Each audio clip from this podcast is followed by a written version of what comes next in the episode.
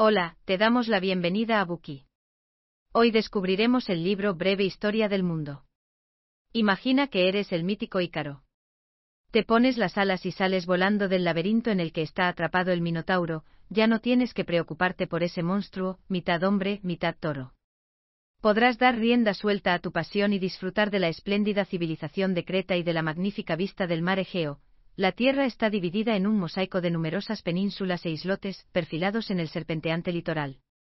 Las pirámides, ubicadas al sur del Nilo, resultan bastante familiares. Vuelas hacia el este y ves una flotilla de barcos mercantes cargados de telas de color púrpura, zarpando de las costas orientales del Mediterráneo. Dichos mercaderes son los fenicios, los inventores de la primera escritura alfabética. Las personas que utilizamos los alfabetos griego, latino y cirílico deberíamos agradecerles a los fenicios su genial creación. Más al este una torre incompleta bloquea tu visión, la torre de Babel, construida por los babilonios para alcanzar el cielo y capturar las estrellas y la luna. En esta tierra fértil llamada Mesopotamia, los sumerios desarrollaron las primeras ciudades del mundo utilizando únicamente ladrillos de arcilla. Desde las torres que construyeron observaron el cielo y con el nombre del sol, la luna y los planetas, designaron los días de la semana, creando así un concepto del tiempo a partir del caos. Vuelas hacia el este y te quedas un buen rato pensando en todo el tiempo que el noble príncipe ha dedicado a meditar bajo la higuera. El príncipe medita sobre cómo las criaturas alimentadas por el río Ganges podrían ser liberadas de su abrumadora miseria. Un poco más hacia el este se encuentra el final del continente, y observas a los pastores de la estepa aislados del norte por un alto muro. La Gran Muralla, con una longitud de miles de kilómetros, fue construida por los industriosos e inteligentes chinos para defender su antigua patria a orillas del río Amarillo.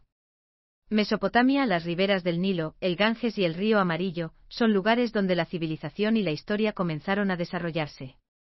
Nunca se ha escrito una obra sobre la historia universal tan concisa y vívida como Breve Historia del Mundo.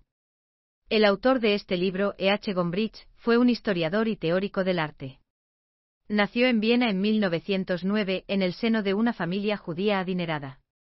En sus primeros años, estudió historia del arte y arqueología clásica en la Universidad de Viena. Siendo estudiante de doctorado, Gombrich concibió la idea de este libro. Su intención era explicarles a los niños la historia del mundo con un lenguaje sencillo, y logró su objetivo con el libro Breve Historia del Mundo.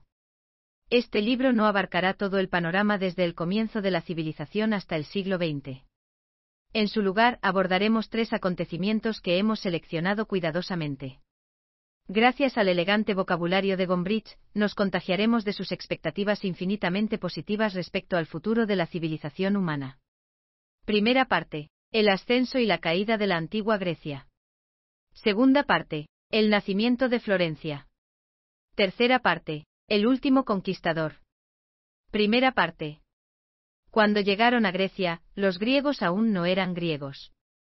Parece increíble, ¿verdad? Es así porque todavía no eran un pueblo unificado a su llegada a Grecia desde el norte.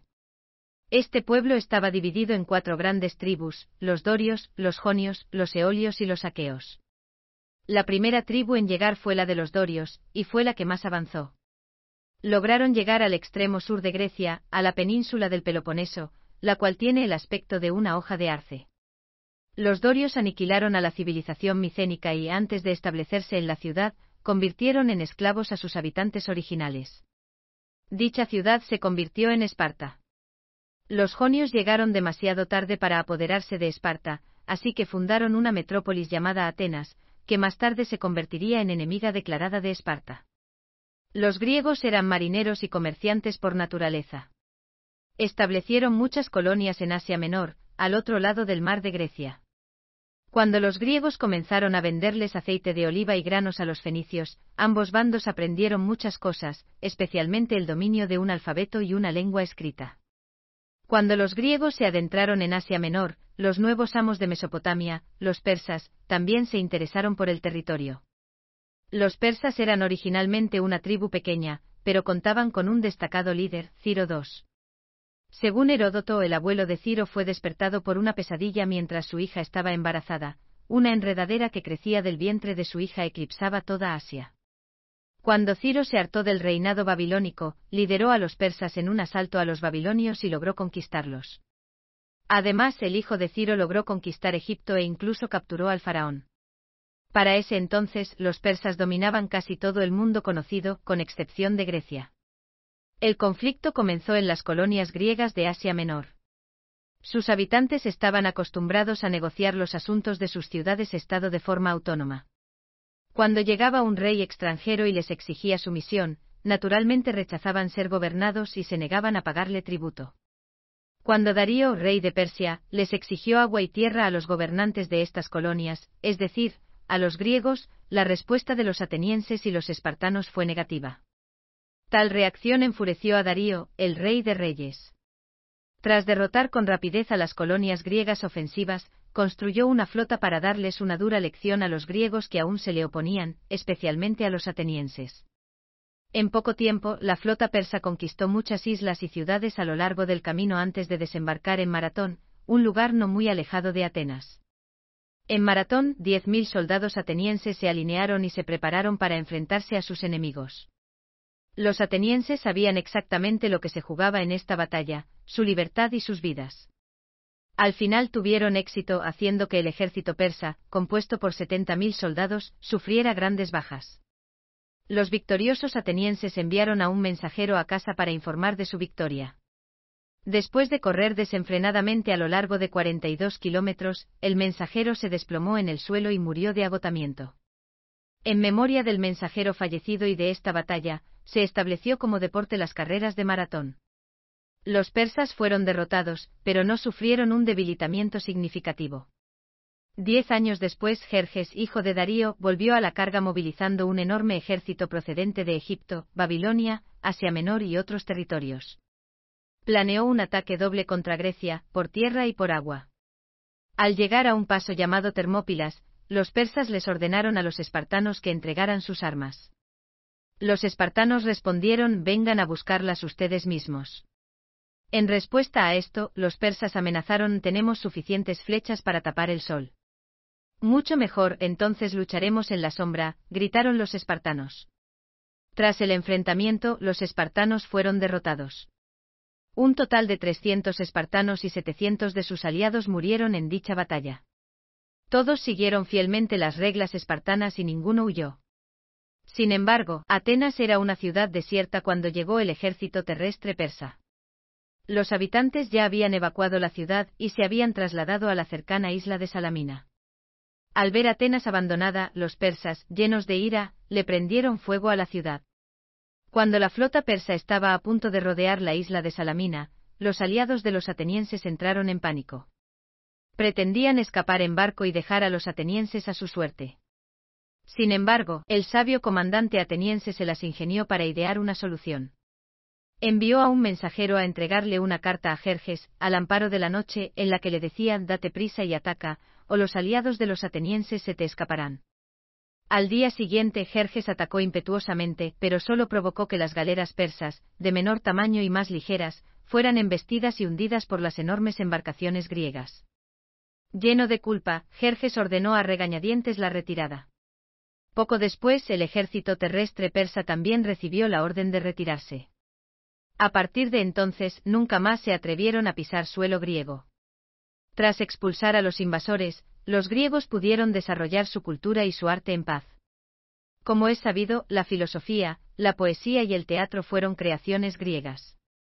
Los griegos también organizaron los primeros Juegos Olímpicos y desarrollaron el concepto de democracia. Grecia vio nacer a filósofos de la talla de Parménides, Heráclito, Demócrito, Sócrates, Platón y Aristóteles. También vio nacer a historiadores como Heródoto, Tucídides y Genofonte. Además de dichos logros históricos, también dio a luz a famosos dramaturgos de la talla de Sófocles, Esquilo, Eurípides y Aristófanes. Fueron muchas las figuras destacadas que una tras otra, impulsaron a la civilización griega a la cima de la gloria. Sin embargo, los buenos tiempos no duraron mucho. Durante mucho tiempo, la Atenas democrática y la Esparta oligárquica estuvieron enemistadas. Al percibir que la alianza formada durante las guerras persas se había convertido en una herramienta para que los atenienses se aprovecharan de los intereses de otras ciudades-estado, los espartanos conformaron una nueva alianza, llamada Liga del Peloponeso, para hacer frente a los atenienses.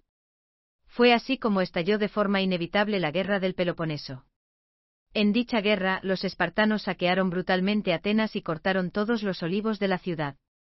Sin embargo, la guerra acabó debilitando las fuerzas de los espartanos. Como resultado, toda Grecia cayó en la decadencia. En medio del caos, la tribu del norte, los macedonios, apareció en escena. Bajo el mando del rey Filipo II, Macedonia aprovechó la situación propiciada por la guerra del Peloponeso para conquistar Grecia y luego se preparó para marchar hacia Persia. Sin embargo, las cosas no salieron como estaban previstas. Antes de que Filipo pudiera completar su misión, fue asesinado en la boda de su hija, dejándole su vasto imperio a su hijo Alejandro. En ese entonces Alejandro tenía menos de 20 años de edad. Según dicen, cada vez que veía a su padre apoderarse de una ciudad-estado griega, el joven Alejandro gritaba, Padre no me dejará nada que conquistar cuando sea rey.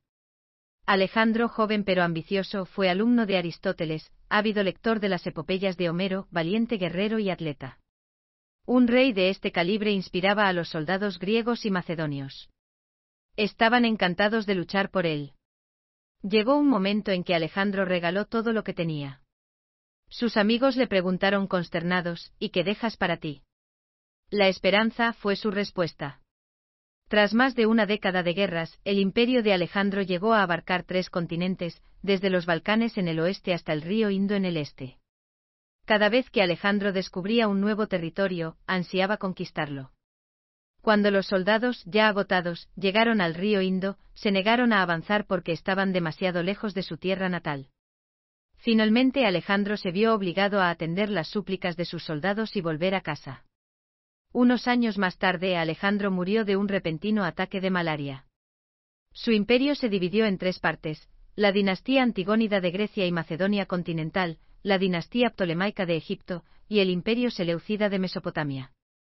Sin embargo, el anhelado objetivo de Alejandro fue materializándose poco a poco.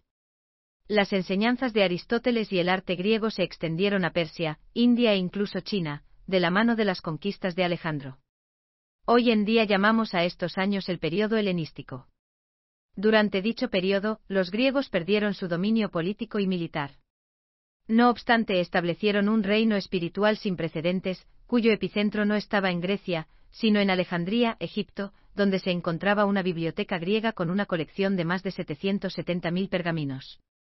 Más tarde los griegos conquistarían a los romanos, a los árabes y a medio mundo de la misma manera. A continuación, descubriremos cómo la civilización griega sedujo a los europeos del siglo XV. Gracias por escuchar.